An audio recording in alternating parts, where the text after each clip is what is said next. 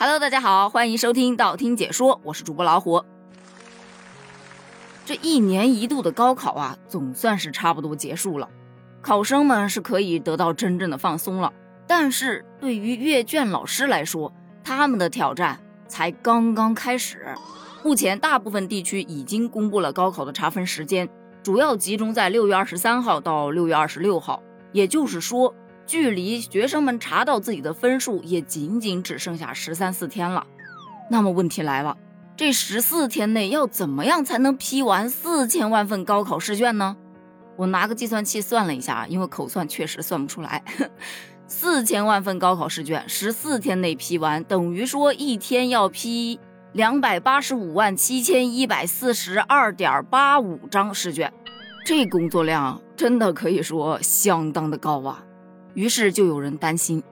这任务量这么大，时间又这么紧，老师改试卷这么赶，他会不会出什么问题呢？说到这个问题啊，咱们就不得不来聊一聊高考试卷阅卷的全流程了。其实啊，我在网上真的搜了很多很多相关的资料，很多家长关心的这个问题，在以前啊确实是有出现过啊，时间很赶，然后试卷会判错，但是那是以前呢。你比方说，在一九七七年刚刚恢复高考之后，所有科目的试卷上根本就没有选择题，也就是说没有那种客观题，全部都是主观题，也就是问答题。而问答题呢，它的那个分数可控性就比较高了。比方说你这个观点，哎，入了那个阅卷老师的心，你可能分数就很高。但是你换一个老师呢，可能他觉得你有点偏题，他是不是要扣你的分儿？再加上工作量又特别的庞大。所以确实是非常容易出现这种人为性的失误，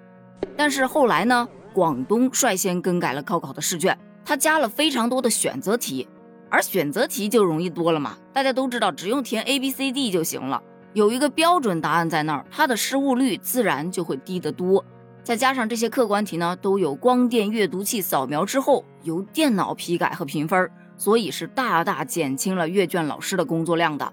一直到一九八九年，国家就把标准化考试推广到了全国，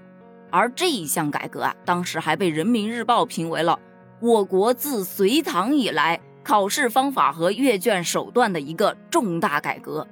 从那之后，答题卡正式登上了历史舞台。提到答题卡，老实说啊，还能引发一波回忆杀，因为在我上学那个时候，我们老师跟我们讲，这答题卡呀，一定要把它填满。那个小方框里面啊，不能留有一点点的空隙，但一点点的涂很麻烦，于是呢，就有了那种填答题卡专用的尺子，就那尺上面有一个个的小格，哎，你把它涂满，正好把那个答题卡填满，方便了很多呀。而且我们那个时候填答题卡要求必须是二 B 铅笔。来，继续往下走，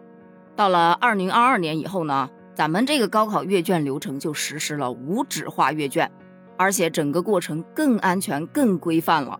你比方说，从孩子们离开考场之后，老师就开始进行装袋、密封，然后汇总、编号，整理好了之后，这些高考试卷啊，就正式开始他们新时代的阅卷旅程了。这批试卷会由专人押送到省招办的阅卷中心，可能还要做一轮消杀之后，这阅卷工作才正式开始启动。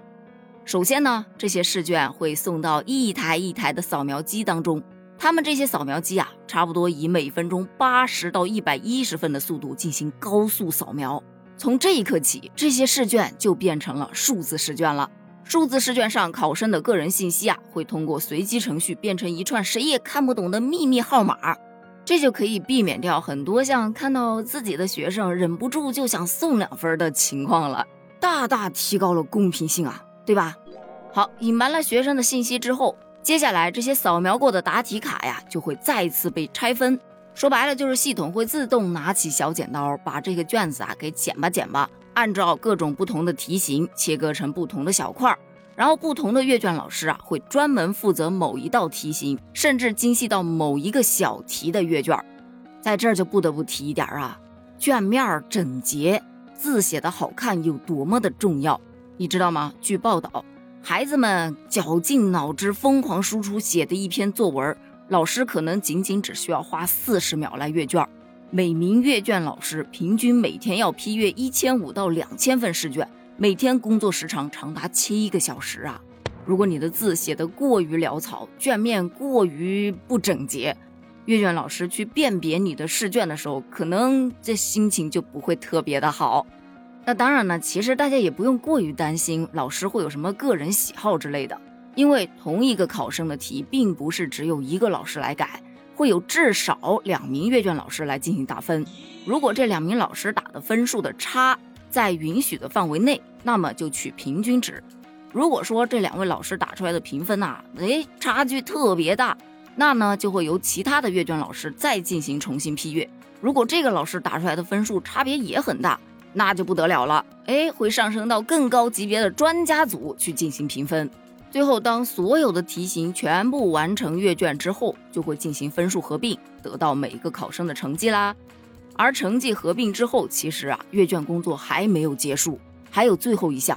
针对那些满分试卷以及零分的试卷，阅卷组会再次进行逐题评审和查验，以确保评分的准确性。所以说啊，要想拿到满分，真的不是很容易的。当然，要想拿零分，也不是特别容易。